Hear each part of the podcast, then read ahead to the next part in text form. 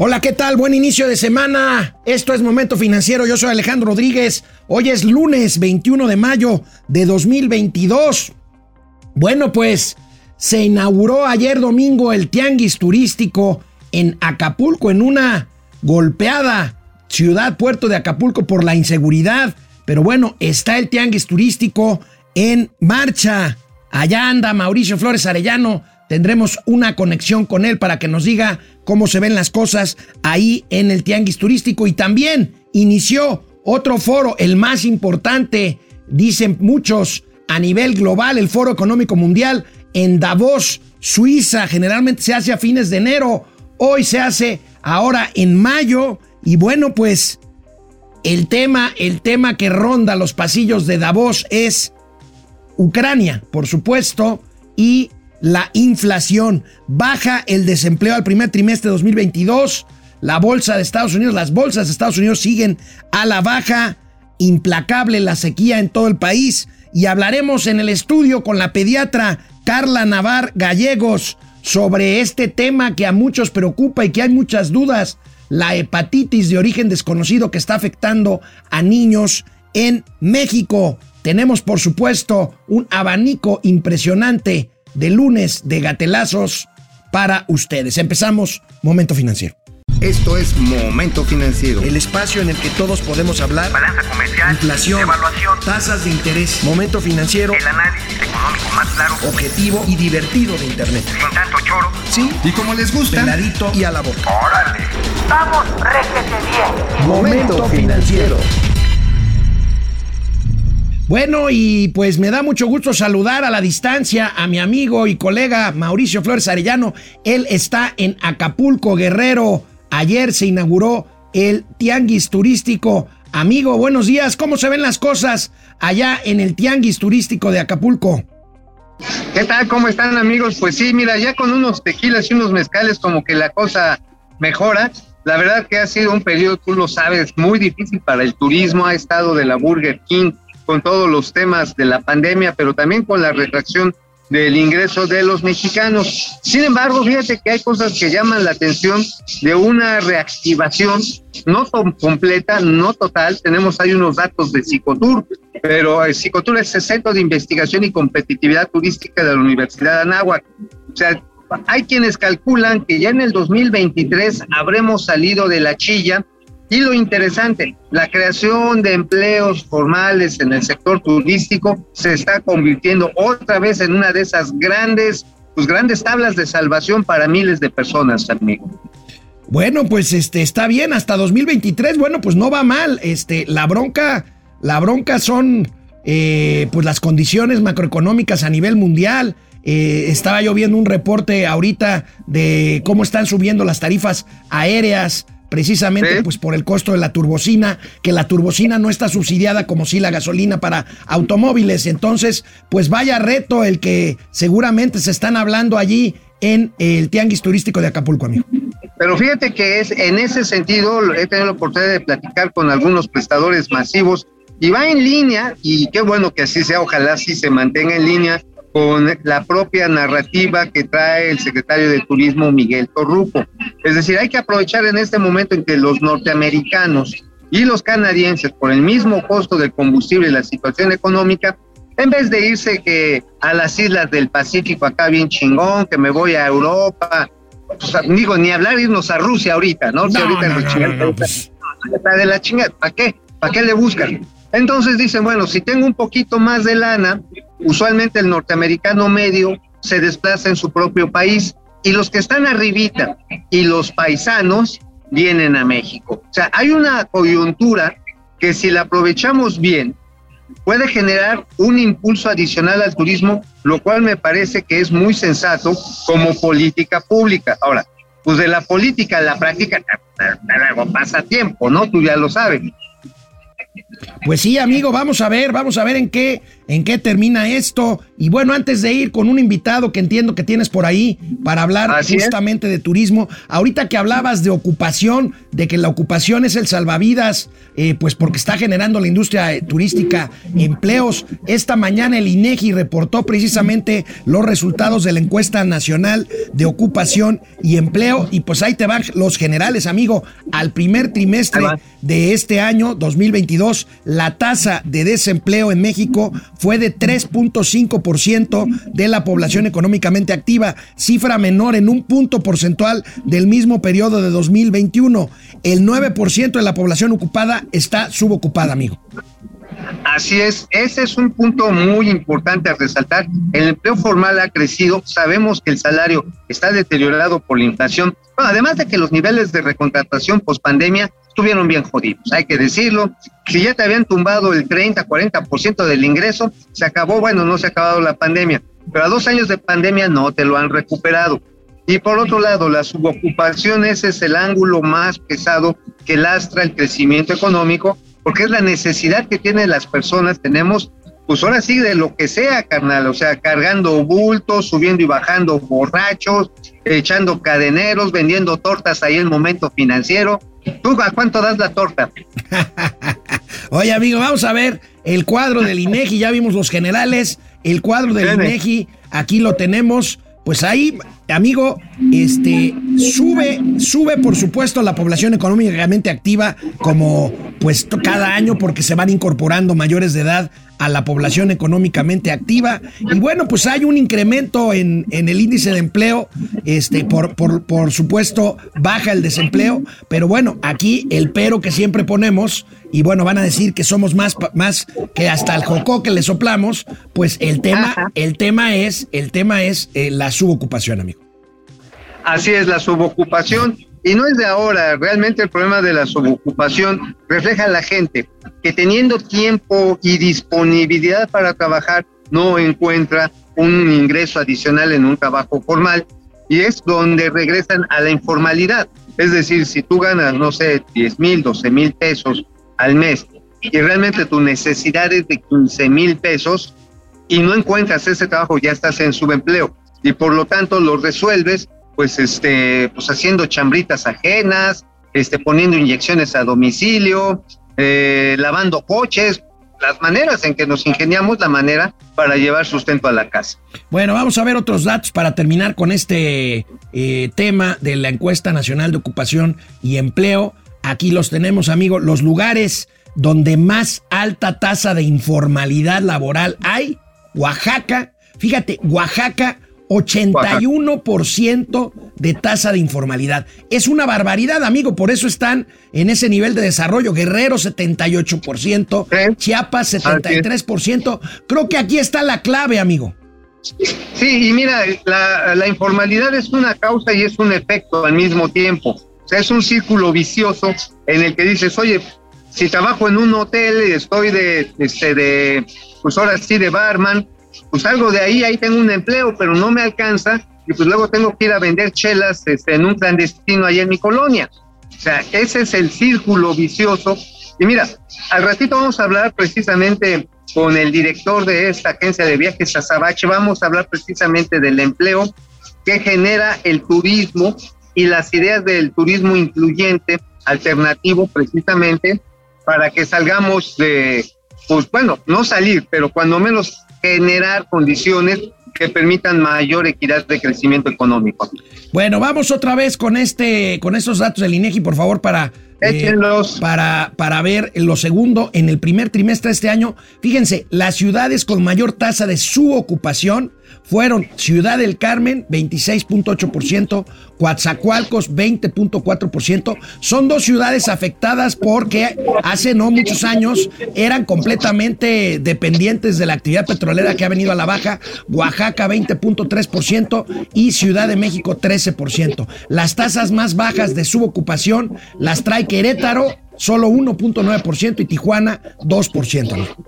Pero fíjate qué interesante, Querétaro, los estados del Bajío, Guanajuato, tienen un menor nivel de informalidad. ¿Por qué? Porque llegaron empresas grandes y hicieron clusters de manufactura de manufactura, de desarrollo tecnológico y la incorporación del trabajo ahí es un trabajo especializado, o sea, no es lo mismo no es lo mismo pues andar en Querétaro programando los, las computadoras para los autos que se exportan que andar moviendo el ombligo en Acapulco. O es bien diferente.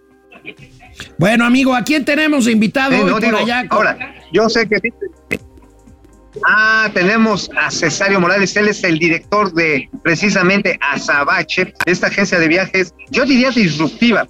Uno diría que en la época del Internet las agencias de viaje ya se la pelaron, pellizcation, pero precisamente a través de las nuevas tecnologías de la información y con ofertas para que tengas el chance de obtener financiamiento para tus vacaciones, pues la verdad está en que sí lo puedes ir instrumentando como una alternativa de negocios. Y no solamente en México, aquí lo interesante de Azabache es que no solamente está en la península de Yucatán, de donde se oriunda, está en Sudamérica y en Centroamérica. O sea, hay mercados que es que luego nosotros nos la pasamos rascándonos el ombligo, hermano. Pero si volteas a ver hacia otros lados, eh, pues hay más oportunidades que en nuestro país, ¿eh? La neta. A ver, pues venga, saludémoslo. A ver, a ver, ahorita que venga, es que está aquí en Junta de Negocios Cesario. Ya, aquí viene, aquí viene. Oye, ¿sabes que a lo mejor quien también nos cae en un ratito para saludarnos? Este va a ser el Callito de Hacha. Mira, aquí está Cesario. Cesario, el director de Azabache. ¿Cómo estás, Cesario? Qué gusto. Muy bien, Mauricio, muchas gracias. Ahí, este que está ahí de corbata, Ajá. es Alejandro Rodríguez, nuestro compañero conductor en la arriesgadísima Ciudad de México. Hola, Alex. Cesario, ¿cómo estás? Buenos días. Muy bien, con el gusto de saludarte y, y a tu audiencia también. Muy buenos días. Eh, Fíjate que le quiero preguntar a Cesario, me voy a poner un poquito acá para que salgamos los dos, porque si no salgo muy cachetón. Este, básicamente el asunto que le quiero preguntar a Cesario, ¿cuáles son precisamente los nuevos mercados que se están generando después del COVID? Claro que sí, Mauricio. Mira, te platico. Para la empresa, nosotros hemos estado aperturando desde, desde que la pandemia ha venido cediendo. Hemos estado aperturando en países de Latinoamérica, Ah, sí. como son Costa Rica, Panamá, Colombia y el más reciente Brasil. Brasil también. Así es. Órale, oye, ya vámonos al carnaval, ¿no? Una batucada, mi Alex, vámonos a la batucada. Será el año que entra, amigo. Eh, pero vámonos, oye, este, a ver, pero a ver, eso, ese crecimiento, ¿qué más ha derivado, mi estimado? Pues ha derivado en varias cosas positivas, ¿no? Uno de ellos, por ejemplo, es la inversión y la generación de empleos que hacemos en los países, porque llegamos desde constituir una empresa, pagar impuestos, contratar personal, Ah, etcétera. Claro, adicional a toda la oportunidad de negocio que hacemos cuando nosotros, así como hacemos el emisivo, también hacemos el, el receptivo. El Entonces, receptivo, o sea, el turismo que viene a México. efectivamente, entonces es, es algo bidireccional, Ajá. de rama económica, y pues eso a cualquiera le, le hace bien. Ok, oye, este, fíjate, Alex, hace rato estábamos hablando de la generación de empleos eh, y precisamente el asunto del empleo es uno de los más urgentes en México. ¿Cómo lo están ustedes considerando en ese punto? Pues mira, si bien es un, es un problema que, que viene de muchos años en el país, la verdad es que nosotros eh, pues hemos sabido también aprovechar muchas oportunidades ¿no? en materia de, de empleo, la, la calidad de la gente, del profesionista.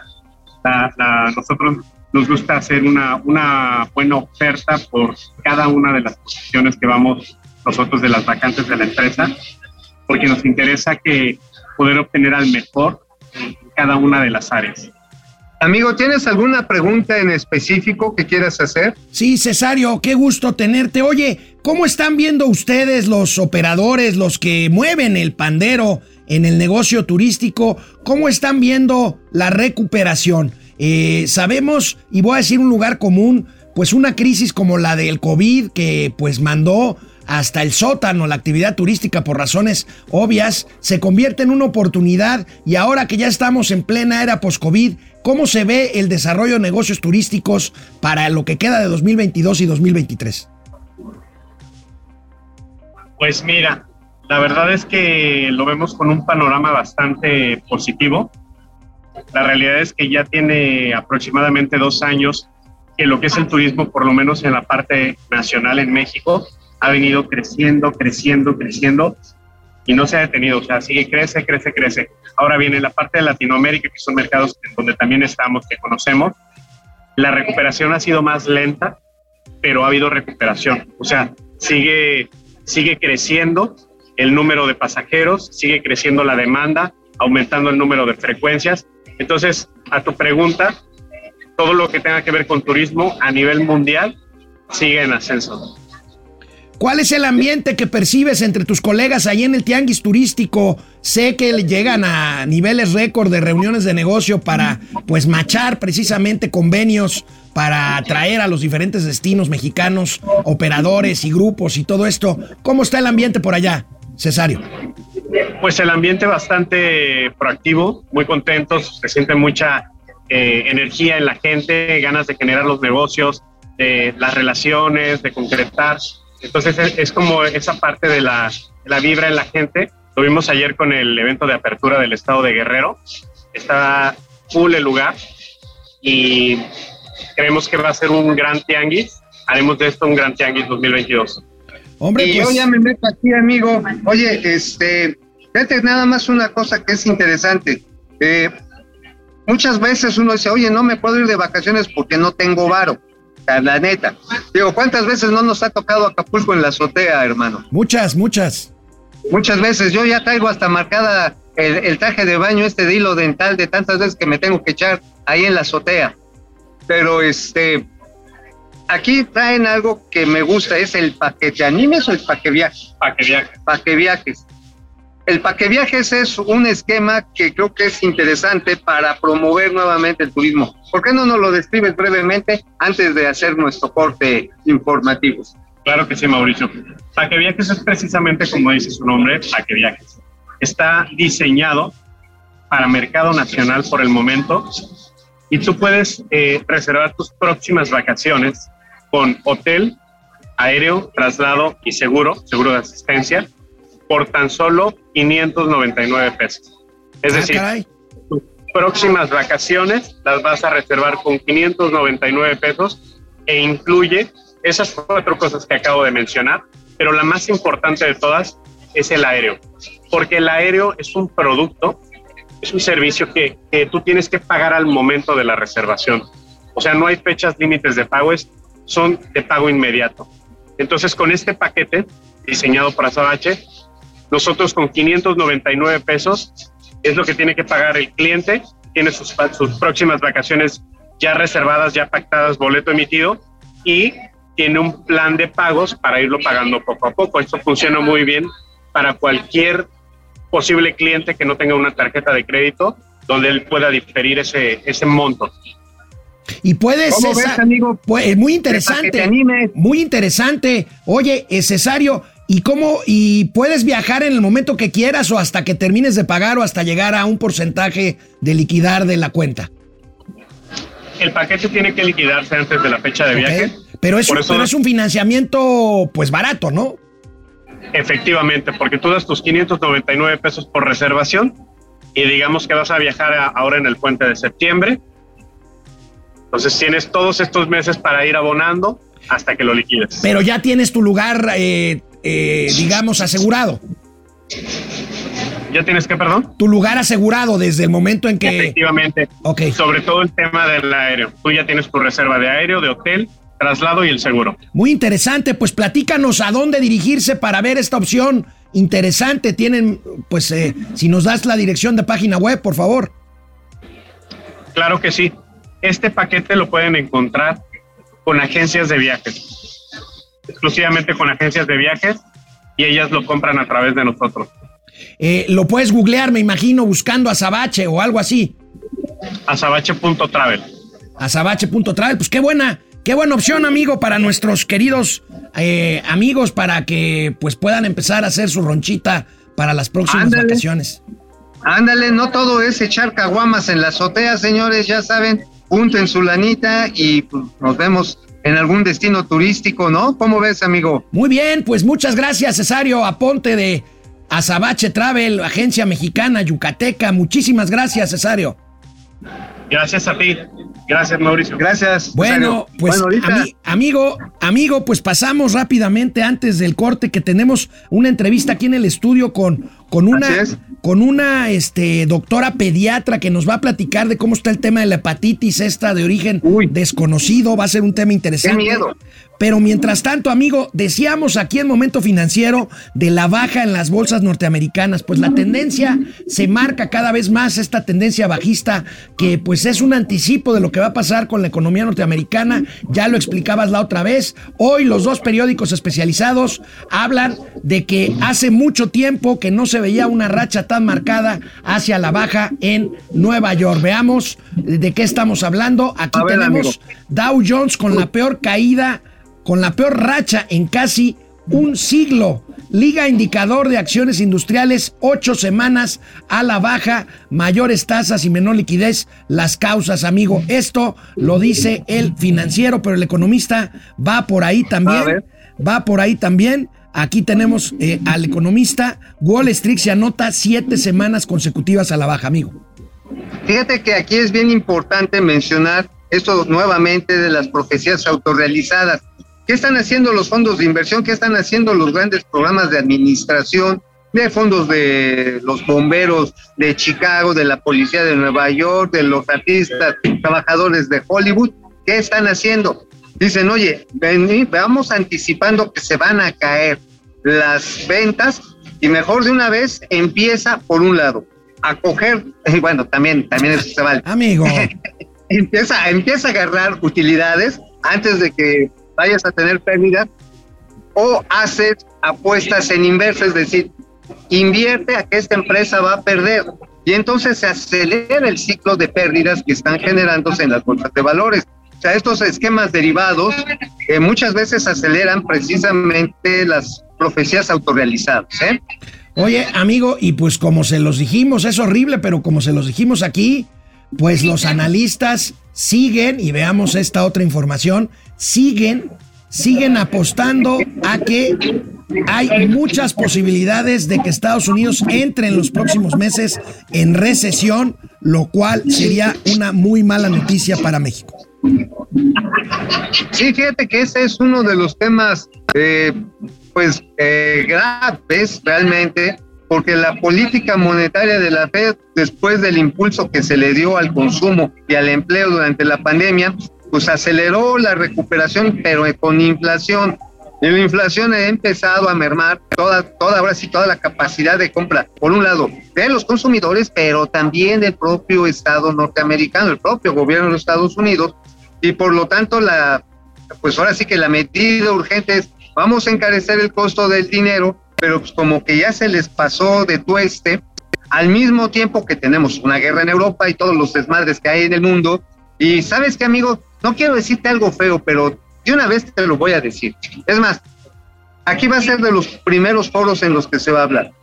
Eh, varios especialistas a nivel mundial de mercados agrícolas que preveían riesgos serios de hambruna para los próximos 10 años, lo están anticipando al 2023. Sí, crisis El alimentaria. climático Y la, y la guerra este, anticipan, si no se hace nada ya rapidísimo, una crisis alimentaria de dimensiones devastadoras para el año que viene. Así que este, urge, urgen medidas de fondo que sirvan precisamente para evitarnos eh, pues la muerte de millones de personas por hambre, literal. Oye, amigo, y hablando, hablando de esta crisis en puerta de materia alimentaria, pues la sequía en México a todo lo que da, amigo. Este, mira, ve este, este mapa, es dramático eh, cómo se ve el nivel de falta de agua en esta época de estiaje en México. En, en ocho está, eh, escasea el agua de entrada en el 81% del país. Y en ocho estados hay entre el 90 y 100% de su territorio con algún grado de sequía, destacando Nuevo León, Tamaulipas, Sonora, Chihuahua y Sinaloa. Es una tragedia hídrica, amigo. Estamos hablando de una sequía de dimensiones históricas.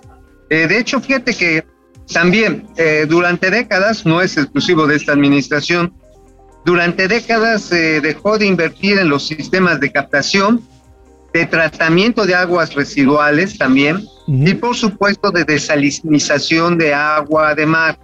Eh, la verdad está en que en términos de infraestructura, yo me acuerdo que en su momento eh, Rexa, Rexa Company es una compañía dedicada a la ingeniería allá de Nuevo León precisamente, Ujú. y hacía un estudio bien interesante. Decía, a ver, para evitar llegar a una pinche crisis de sequía como en la que ya estamos, eso lo dijo en el 18, Sí. tenemos que duplicar, más que duplicar 2.5 veces, la inversión pública en captación, canalización, tratamiento y sobre todo reparación de las redes públicas en las ciudades. Pero no se hizo. Oye, amigo, rápidamente antes de pasar a tus columnas, tenías una exclusiva que tuiteaste hace un rato. Le acabo de dar retweet desde la cuenta de Momento Financiero. El puente este que están construyendo para atravesar la laguna allá en Cancún. Ya tiene asignado quién lo va a hacer. Así es, amigo, ya la del Puebla para Grupo ICA. Y mira, y Grupo apenas van a empezar entre Grupo ICA va, va a construir el puente sobre la laguna de Nichupé. Oye, sí, pero mira, lo más curioso es que esto apenas se van a entregar las ofertas hoy, güey. Y ya se sabe que tienen dueño. O sea, Neta, pero eso, neta del- eso, eso no pasa en México, ya, porque no hay corrupción. Eso no pasó con los medicamentos ni con la distribución. Hombre, No, ¿de qué estás hablando? A ver, ¿Qué dijo el presidente en Sonora apenas ayer? Dijo, No me- yo no. no. conozco un rico que haya perdido lana en este gobierno. Pero mira, si trabajas en... Bueno. si eres Carlos Slim, no pierdes. Ni tampoco si eres este Guadalupe Phillips de hija, pues tampoco pierdes, güey. Pendejos los otros. Oye, amigo, ¿de qué escribiste hoy en La Razón? En la razón, en la razón del prohibicionismo del señor Alejandro Sparch, que cuando llegó a la Comisión Federal de Prevención de Riesgos Sanitarios, yo sí le llegué a tener fe. Dije, mira, este chavo sí le entiende, muy profesional. Pero ya se casó con la retórica de Hugo López Gatel y pues prácticamente es decir, Nanay, prohibidísimo vapear, prohibidísimo calentar tabaco. ¿Por qué? Porque no hay evidencia científica.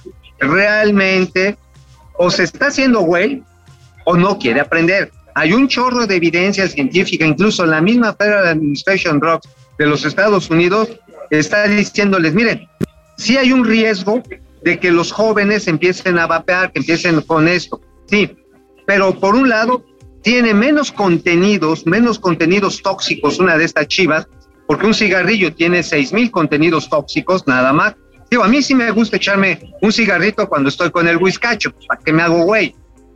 Pero aquí el asunto es que al, al generar el prohibicionismo, le estás entregando el- a los consumidores, sobre todo a los jóvenes, te lo estás entregando al crimen organizado, cabrón. Hoy tú vas a Tepito, vas a la San Felipe del Jesús, te vas a las pulgas de, este, de Guadalajara, te vas ahí a, este, a Pomerrey en Monterrey y encuentras vapeadores, así.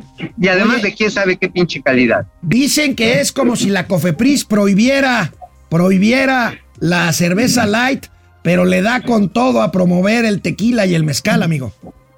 Pues sí, pero es más bien sería como que prohibiera las cervezas light y después todo el mundo vendiera cervezas light hechas en el patio de su casa. Quién sabe con qué agua, quién sabe con qué cebada. A lo mejor es agüita de riñón y te la venden como chela light, güey. Bueno, amigo, en el economía, en el Independiente, ¿qué traes? En el Independiente les damos la numeralia ya hecha y bien planteada por el Centro de Investigación de Competitividad Turística. Otra vez, ahí nuestro amigo Paco Madrid se pone la del Puebla. 6.200 millones de pesos nos ha costado a la fecha. 6.200 millones de pesos la cancela, la degradación aérea de nuestro país. ¿Por qué? Porque se perdió más o menos eh, 1.2 millones de asientos de aerolíneas mexicanas que han tomado las gringas. Esto en detrimento de toda la cadena de la industria aérea radicada en México. Entonces, si por un lado tienes una degradación que no se ve que se vaya a levantar, y por otro lado ves que probablemente los viajeros estadounidenses empiecen a venir más seguido a México por la propia recesión, pues no le estás haciendo ningún favor a las, a las aerolíneas de nuestro país, viejo. Y ya veíamos que, por ejemplo, el viernes pues Alibaba vuela con vejigas, cabrón, le están dando ahí, mire. No mames, pinche sultán de Pocahú, que El marajá madre, de güey. Pocahú. El Oye, amigo, pasado- Le están dando. Pas- pasado mañana miércoles 25 de mayo se cumple exactamente un año de que nos degradaran la categoría de seguridad aérea en México. Qué tragedia. ¿Te acuerdas que prometieron? No, no, no, no, no. Lo vamos a recuperar en unos cuantos meses. No, hombre. Bolas, Perico. No, hombre, oye, ahí te va, ahí te van otras dos breaking news para que veas que sí estoy chambeando, no solamente ando en el cotorreo. Ahí te van. Hoy, em, no, sí, hoy empieza en Singapur la reunión de la Asociación Sindical de Pilotos Aéreos Internacionales, los de IFALPA, ajá, los que nos dijeron, agua, güey, porque en el Aeropuerto Internacional de la Ciudad de México están a punto de ponerse un chingadazo. Lo dijeron días antes de que pasara el incidente de volar. Y en una reunión y es muy probable que salga otra vez el problema de las aerolíneas mexicanas. Pero espérate, pasado mañana, precisamente en el aniversario, va a empezar el technical review por parte de la, F, de la FAA, de la Federal Aviation Agency de los Estados Unidos, en México. Y están diciendo, oye, la auditoría sigue abierta, o sea, nos van a seguir revisando hasta el pinche desayuno porque no estamos cumpliendo, brother. Esa es la bronca. Pues no, bueno, amigo, vamos a un corte para leer comentarios y para proceder a la entrevista sobre la hepatitis en México, la hepatitis infantil. Y bueno, ya regresamos. Vale. Bueno, pues ya está aquí con nosotros la entrevistada. Va a ser muy interesante hablar, pero rápidamente tenemos que pues desahogar los comentarios. Simil 4, buen día, dúo financiero. Resulta que el Tatuani resultó ser Malinali, anteponiendo los problemas de sus cuates dictadores por delante de los problemas nacionales de la nación, Sí, diría el tío Mau. Qué gacho. Carlos González, felicidades. Tenemos más empleo, pero menos que en 2018, con 4 millones de ciudadanos adicionales. Buen punto, Carlos. Es un tema no de números absolutos, sino de números relativos. Francisco García, buen inicio de semana, equipo financiero. Los seguidores del presidente se dividen en vertebrados e invertebrados. Unos porque tienen hueso y otros solo frijol con gorgojo. Oye, está muy bueno ese. Tuiteenlo, tuiteenlo. Dulce Villegas. Dulce Villegas, muy buen día a todos. Gracias. José Almazán Mendiola, el gobernador de Veracruz, Cuitlava García, dice que el agua del acuario está en tan malas condiciones que sabe feo. No, hombre. O sea, el cangrejo García le va a poner en la torre a ese pobre acuario. Oye, Yo oye. ya lo veo como el ajolotero del Golfo de México. hoy el presidente dijo que es el mejor gobernador Cuitláhuac. De veras, una cosa es mentir y otra cosa es querernos ver la cara, ¿no? Agárralo como, como humor involuntario, carnal. Así déjalo. Así paramos de sufrir. Betty R, excelente lunes a mis tíos preferidos. Les comparto que hace tres o cuatro años comprábamos despensa mensual con la tercera parte de lo que gastamos hoy. Terrible la inflación.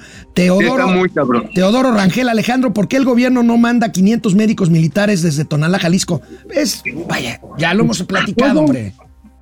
A huevo, claro, debería de hacer eso. A ver, perdónenme, pero y tú lo sabes, amigo. Los médicos cubanos van en calidad de mano de obra esclava. Y además a repartir folletos ideológicos, empaquetados o verbales, pero a eso van. Daniel Sánchez, ya vieron que mi estado de Veracruz y en Tabasco el Insabi descubrió medicina caduca. Pili Sanz, hola Pili, qué milagro. Lista para escuchar Pili. a mis comentaristas favoritos. Depredador les man saludos. Saludos a Depredador Mercenario. Eh, Queremos mucho al Depre. Doctora Mauri Serrano, si quieren invertir, háganlo en funerarias, que es el único negocio que va a prosperar en este sexenio. Híjole. Ay, Raimundo qué- Velázquez. qué- qué- Nada más paso a saludar ya que los veré en la tarde porque andamos en reunión. Bueno, está bien, Raimundo. Ignacio Lara, ICA, y ahora sí tienen todas las manifestaciones ambientales y todo el proyecto completo. Este, se refiere al puente de Cancún, hijo.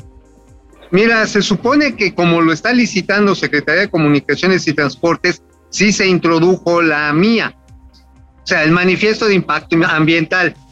O sea, la otra es la tuya. Pero ya, ya, este- amigo, ya. Amigo, Ahora- hay, hay una dama en el estudio, no seas macuarro. Ah, perdón, pero bueno, es que así se llama la mía, Manifiesto de Impacto Ambiental. Y después sale la PIA, que es el programa de PRIA, es el programa de remediación ambiental inclu- este, inducido. Bueno, amigo, vámonos con la entrevista. Dijimos aquí en uno de los gatelazos, a raíz de las noticias de que hay en México casos de hepatitis infantil con origen desconocido. Eh, bueno, el doctor Hugo López Gatel, el doctor Muerte, el doctor subsecretario de Salud, de Prevención, pues cuando dijo que no nos preocupáramos, pues nos preocupamos. Y entonces por eso hemos invitado a una experta aquí a Momento Financiero, la doctora Carla Navar Gallegos, médico pediatra de Grupo Pediátrico Roma. Doctora, muy buenos días, Carla, ¿cómo estás? Hola, ¿cómo estás, Alejandro? Muy bien. Bueno, platícanos de qué estamos hablando. Platícanos de qué estamos hablando. ¿Hay casos como para alarmarse, para hacer una alerta de carácter eh, de un problema de salud pública en el caso de este tipo de hepatitis? Pues mira, lo que llama la atención eh, son los casos que hemos encontrado, que se han identificado, que no relacionan con los, el clásico hepatitis A, ¿no? que es lo que llama la atención. Digo, el número de casos al año, lo que va, no es muy diferente a, a, años previos, pero la etiología o la causa es como lo que llama la atención, ¿no? Para alertar a nivel mundial. O sea, lo que me estás diciendo, doctora Carla, este, es eh, en términos de número de casos, no es todavía un pico como el que vimos en el caso de una pandemia, COVID o cualquier otra, sino el origen que está todavía desconocido el origen de esta hepatitis y que entiendo que están trabajando sobre una hipótesis de que el origen podría estar asociado con COVID en niños menores de 12, 13 años. Exacto. A ver, sí, sí, porque la población que ahorita hemos estado viendo que son los más como vulnerables han sido menores de 16 años. Y okay. es la, la, que además no están vacunados exacto, contra COVID. que todavía no están vacunados, ¿no? Digo, de COVID aprendimos muchísimo y, y nos dimos cuenta que no sabemos nada, ¿no? En algunas uh -huh. cosas.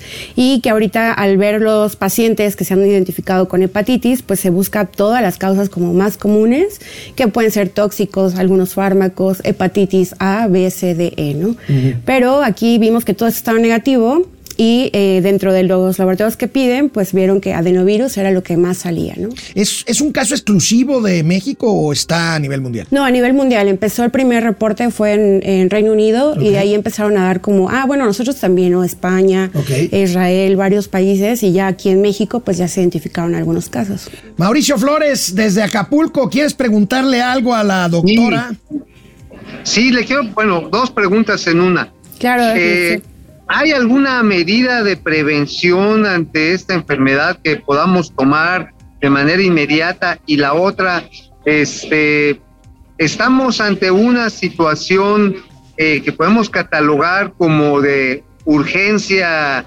mundial. Pues de las medidas que se deben de tomar, primero estar alerta, ¿no? Eh, y si tenemos algún problema, algún niño con dolor abdominal, no automedicarlo, siempre vigilar todavía. A veces se agrega vómito, diarrea y la coloración, ¿no? Esa coloración ictérica amarilla, mucho en, la parte blanca de los ojos. Si la pipí sale muy oscura como refresco de cola o eh, la popó blanca, ¿no? Eso te debe llamar mucho la atención. En algunos pacientes hay fiebre, no en todos.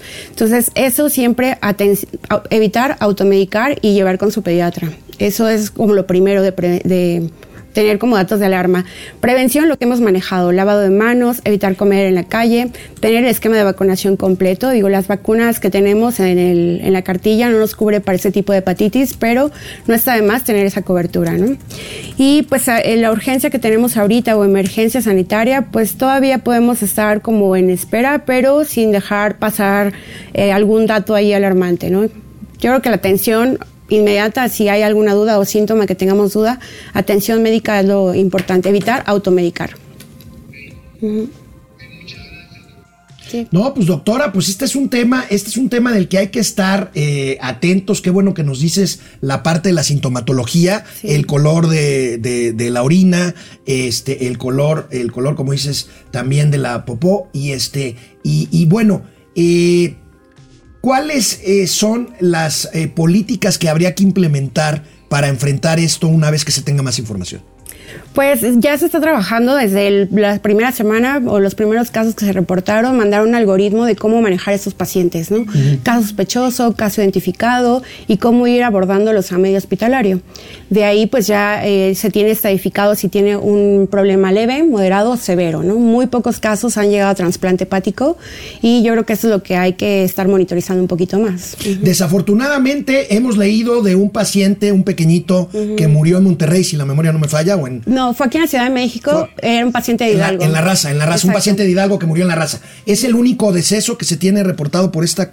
Al eh, momento sí. Al momento. Para el día viernes sí, hasta Pero ahorita. ¿cuántos casos tenemos eh, monitoreados? Para el día viernes eran 21 casos. 21 casos, que ya es un foco. Ahora sí que amarillo, hablando de la Sí, que bilirrubina. dices, bueno, hablamos así, exacto. Sí.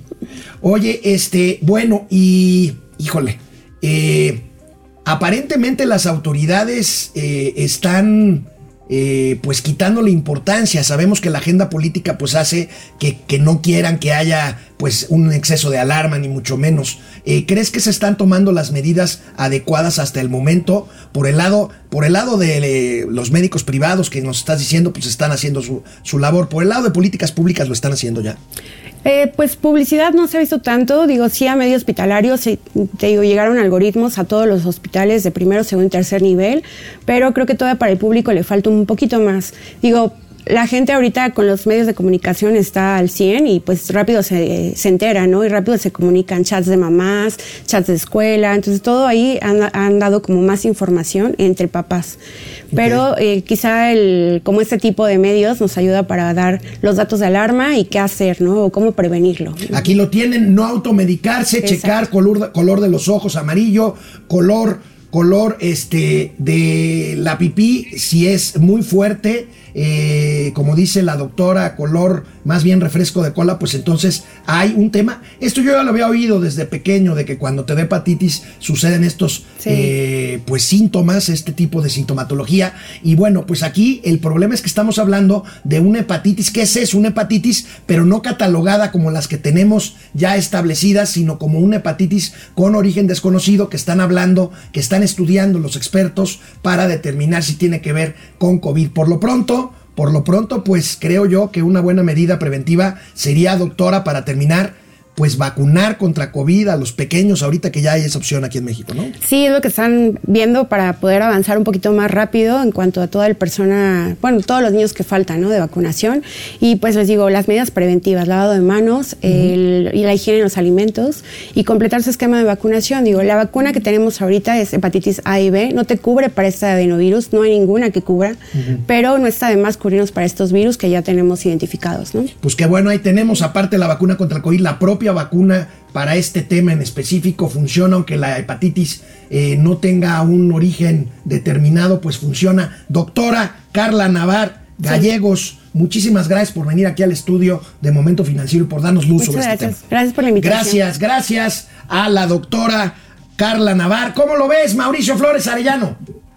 Pues eh, tenemos que tomar las medidas preventivas que ya dijo la doctora, estar muy atentos a la sintomatología y bueno, pues eh, hacer cruzar los dedos para que con la misma velocidad con la que se pudo desarrollar una vacuna eh, contra el COVID-19, pues tengamos remedios y soluciones eh, médicas tópicas comunes para atajar este problema que amenaza lo más lo más querido que puede tener la humanidad, que son sus niños. Oye, amigo, por cierto, ¿sabes qué pasó con la vacuna patria? Se supone que ya a estas alturas tendría muchos más cajitas distribuidas que la mismísima vacuna china Cancino. Oye, creo que hay más vacunas patria que vuelos en el AIFA, hermano. No, bueno, Así pues te eso, ya. Bueno, amigo, antes de ir a los gatelazos y despedir aquí como Dios manda a la doctora eh, Navar. Gracias, doctora. Este, gracias, doctora. Bueno, se inauguró, amigo, el Foro Económico Mundial. Tengo que comentar varias cosas rápidamente sobre el Foro Económico Mundial. Primero, muy raro porque no hay nieve, pues es mayo. Generalmente el Foro Económico Mundial se da a finales del mes de enero. Y dos cosas fundamentales. El Fondo Monetario Internacional ya advirtió que la humanidad, con el tema de Ucrania y de la inflación, se enfrenta al mayor reto económico desde la Segunda Guerra Mundial. Ese es la primer- el primer comentario. El segundo, lamentable México, lamentablemente México no está presente en un foro donde debería de estar. Mira, desafortunadamente Gracias, un gobierno que está pensando en el nacionalismo rancio de los 70, que quiere encabezar a los países sometidos por el imperialismo yanqui, pues está perdido de estas grandes discusiones globales. El problema está en que los estas grandes problemáticas del mundo nos están cayendo. Lo dijiste hace rato, mi querísimo Alex, lo discutíamos. la terrible sequía que estamos sufriendo es parte de estos cambios globales a los que la cuarta transformación no quiere verles la cara. Mientras ellos puedan comprar votos y repartir entre los cuates negocios, como dijimos el caso de ICA, para ellos no hay pedo. Así de, así de fácil. Bueno, pues amigo, vamos al segundo corte para proceder a los gatelazos para que ya te vayas a la playita, güey. Ah, oye, oye, oye, este, ahorita les voy a hacer un paneo de el stand de Sinaloa, güey. No vas a creer quién está, hermano. No vas a creer. Está el mismísimo Sogo, el zorro. neta, neta del planeta. Bueno, ok, vámonos. Bueno, pues aquí estamos. Eh, antes de proceder con los gatelazos que hoy están pues muy extendidos, este, el doctor, el doctor Amaury Serrano, claro que los ricos no han perdido dinero en este gobierno, ellos invierten en otros países, pero ¿qué tal la clase media? Oye, güey, por cierto, por, a ver, ¿qué es eso, el de el stand de Sinaloa? Sí, estoy en el stand de Sinaloa y ahorita aquí va pasando, este, pues yo creo que, ah, es la banda de Morelese. Ese es, es la banda de, de, de Morelos, aquí vienen los chinelos, y este, aquí pasando frente al stand de Sinaloa. A ver, saludos, es el grupo de inclusión. Eh, saludos aquí a todos los que también están aquí en la industria turística. ¿eh? Hashtag inclusión social. Ahí está. Ahí estás. También el turismo, hermano, es inclusión social. Oye, amigo, por cierto, este, Hernán Gómez Bruera tuteó tuiteó que este que los chocolates Rocío, pues la verdad es que la verdad es que sí son caros, pero están ricos. Le contesté, riquísimos, güey. Pero riquísimos, güey. O sea, ay sí, se lo le mataron el gallo, le mataron el gallo ahí al, al Hernán. Eso de que están ricos, bien ricos, ¿no? Bueno, para comprarse unas casotas allá en Houston, pues sí necesitas un baro. no cualquier... Aitor, Aitor, Aitor Cantú, lo del puente de Cancún no es corrupción, es colaboración. Dice Aitor Cantú, Genaro Eric, prohibido prohibir. Carlos López, saludos Popocatépetl, Iztaccíhuatl de las finanzas. Armando León, hola amigos, de eso se trata en ese sexenio, provisión de todo para que ellos y sus cuates hagan negocios con el crimen organizado. 530 Volga, el tema de los vapeadores es uno de tantos temas que desconocen los retrógrados de la 4T. Carly Agui, Mau, eres un nacazo, pero nomás por eso veo este programa. Pues allá tú, Carly, qué bueno. Jacob Frías, no está mal que un programa de finanzas hable de tema de la salud, lo malo es que no quieran hablar de temas de seguridad, que también eso afronta a la economía del país. Pues sí hablamos de seguridad, Jacob. Pues claro, la verdad está en que uno de los problemas que tiene el turismo también, brother, y se los decimos, son las condiciones de seguridad. ¿eh? O sea, nadie va a tomar unas vacaciones a que lo maten o lo secuestren. ¿eh?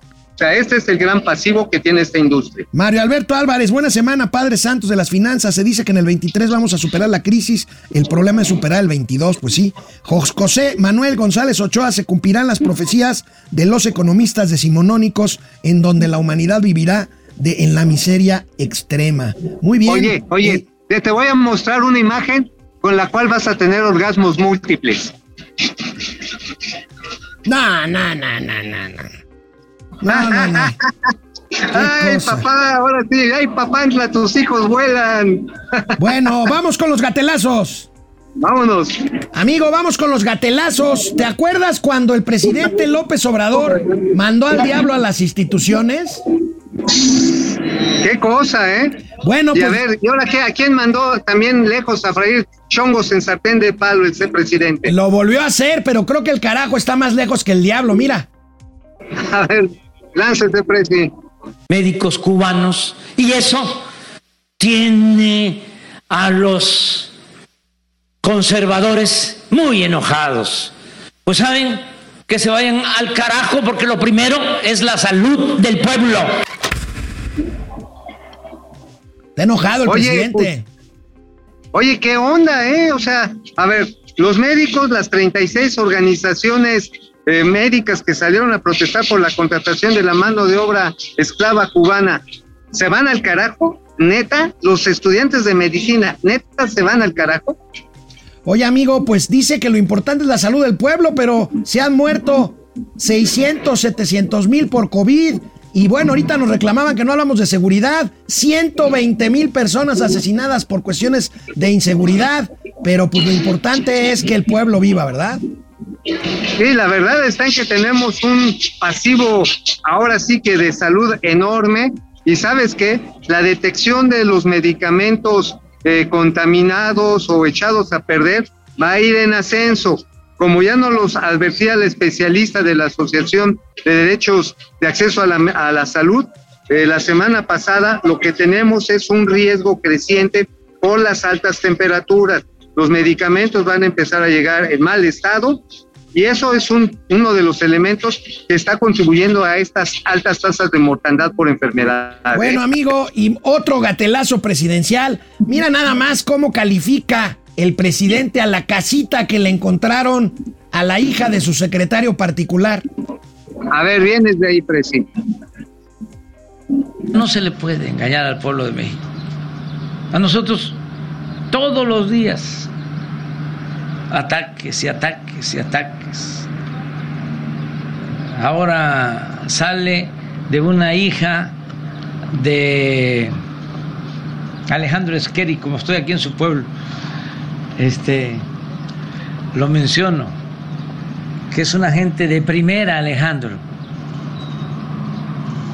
Es mi secretario particular. Y su hija, pues, estudió y tiene un trabajo en Houston y compró una casa, un departamento, pero modesto y un gran escándalo del periódico Reforma, de Junco. Oye, Oye, amigo, amigo. ¿es modesta una casita de 8 millones de pesos en Houston? A ver, el presidente no ha mentido. A ver, dijo, Alejandro y su hija son gente de primera. Pues a huevo, porque si fueran de segunda, no saldrían de Llanos Tlalpan. Y si fueran de tercera, tendrían casa del Infonavit, güey. O sea, eso sí es cierto. O sea, dale una chance al presi, güey. No, pues no le doy chance porque tengo otro gatelazo presidencial, amigo. ver. El presidente, presi, el presidente sigue pensando, sigue pensando que la seguridad se mantiene reuniéndose con cafecito bien cargado a las 6 de la mañana. A ver, vienes, presi.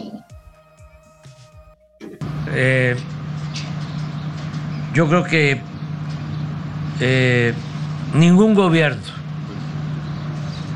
eh, le dedica, le ha dedicado tanto tiempo al problema de la inseguridad y de la violencia como el gobierno que yo represento. Nunca se había visto que todos los días, de 6 a 7 de la mañana, este, nos reuniéramos. El presidente, el secretario de la Defensa, el secretario de Marina, la secretaria de Seguridad Pública, todos. Bueno, Amigo, amigo, tú duermes 7 horas diarias con la misma persona y no arreglas tu matrimonio. No, bueno, imagínate. Es más, por eso yo luego en la casa ni llego, carnal. ¿Para qué? ¿Para qué te, bronqueas, no? Igual, pues por eso el presidente, pues desde temprano, ahora sí, como todos los maridos que nos sacan con dos yemas a la calle temprano, pues ya, este, pues ya mejor se va a echar un cafecito con los cuates para decir, no, cabrón, si está de la chingada la, la crisis de seguridad. Oye, amigo, fíjate, ¿cómo estará esto de que se resuelve el problema de la seguridad con las reuniones de las 6 de la mañana? Que en Sonora ya hasta desarrollaron una app, pues para buscar a tus muertitos, cabrón. Mira, Qué horrible, eso sí es funesto, caramba, Mira. estamos hablando de algo espantoso. A ver, ¿qué tenemos de ahí? Bueno, la eh, Fiscalía, lo informamos oportunamente, te- eh, preparó esta aplicación que la puede bajar cualquier eh, persona y aquí lo importante es que en esta eh, eh, aplicación cualquier persona puede subir información que nos ayude a identificar a los cuerpos que- tiene en este momento la Fiscalía General de Justicia del Estado. Eh, es decir, eh, personas que conozcan un tatuaje, que conozcan su rostro, su ropa, particularmente familiares. En una dos semanas que tiene ya esta aplicación, hemos conseguido información eh, de la sociedad que nos ha llevado a la identificación de dos personas. No, pues gracias, gobernador. No, pues qué bueno que lo están haciendo. Oye, ¿sabes qué? La verdad que es bien siniestro, Es siniestro. pero al mismo tiempo dices, oye, si las autoridades lo único que pueden hacer es una aplicación para que sea el loca muerto, este, la pregunta es, ¿por qué mejor no desarrollan protocolos para evitar que se los lleven y los maten? Pues sí. Pues ahí está, Pues sí. amigo. Y como decimos, pues ante tanto gatelazo presidencial, Internet no perdona y ya ubicó el origen de estos, de esta tendencia a hacer gatelazos. A ver, venga, venga, venga.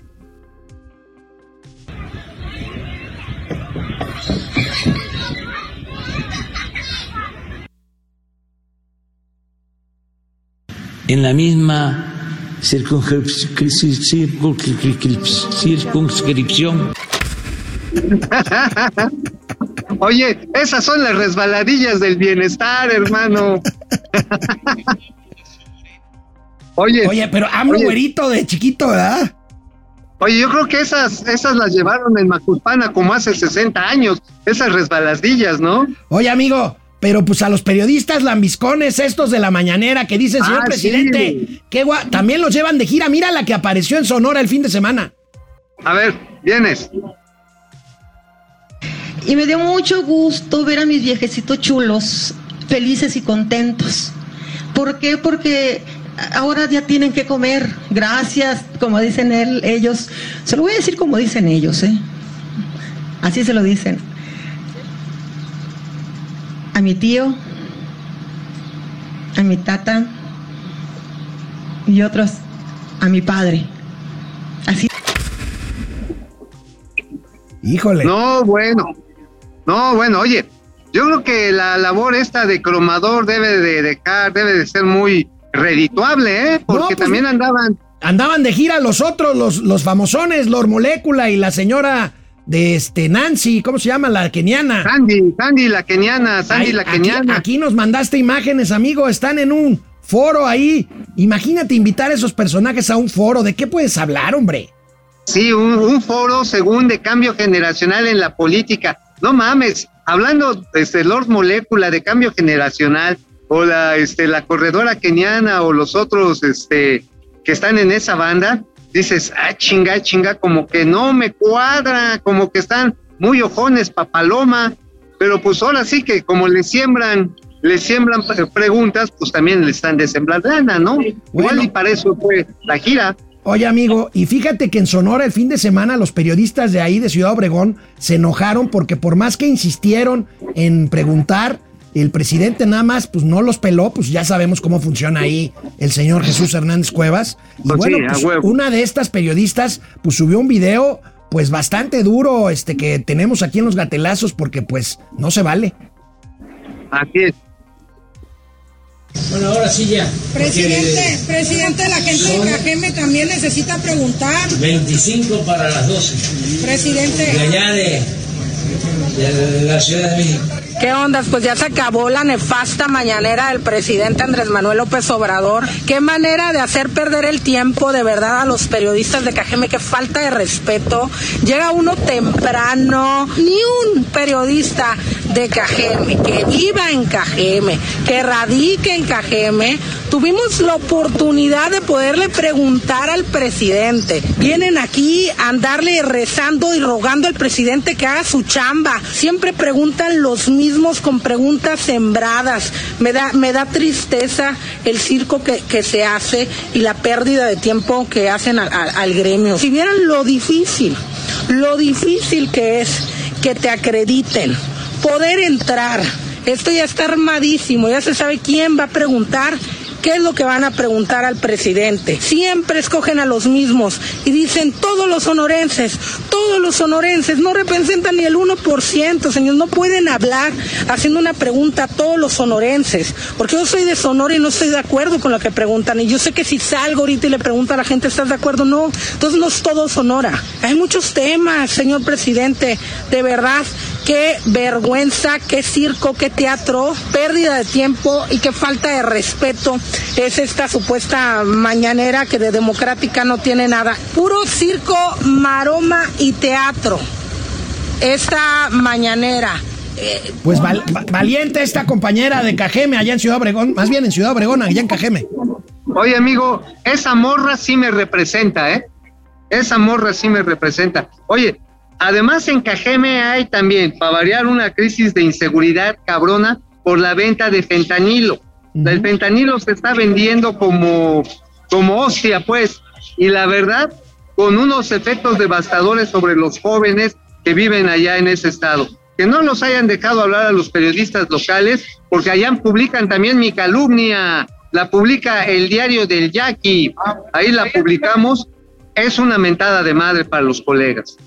Oye, amigo, y bueno, cerramos los gatelazos con un par de imágenes. ¿Dónde creen que encontramos a Citlali Hernández y al doctor Hugo López Gatel que cierra estos gatelazos de hoy? Primero, A ver, Citlali ¿dónde, Hernández, amigo, socialista, champañera. Adivina dónde la agarraron.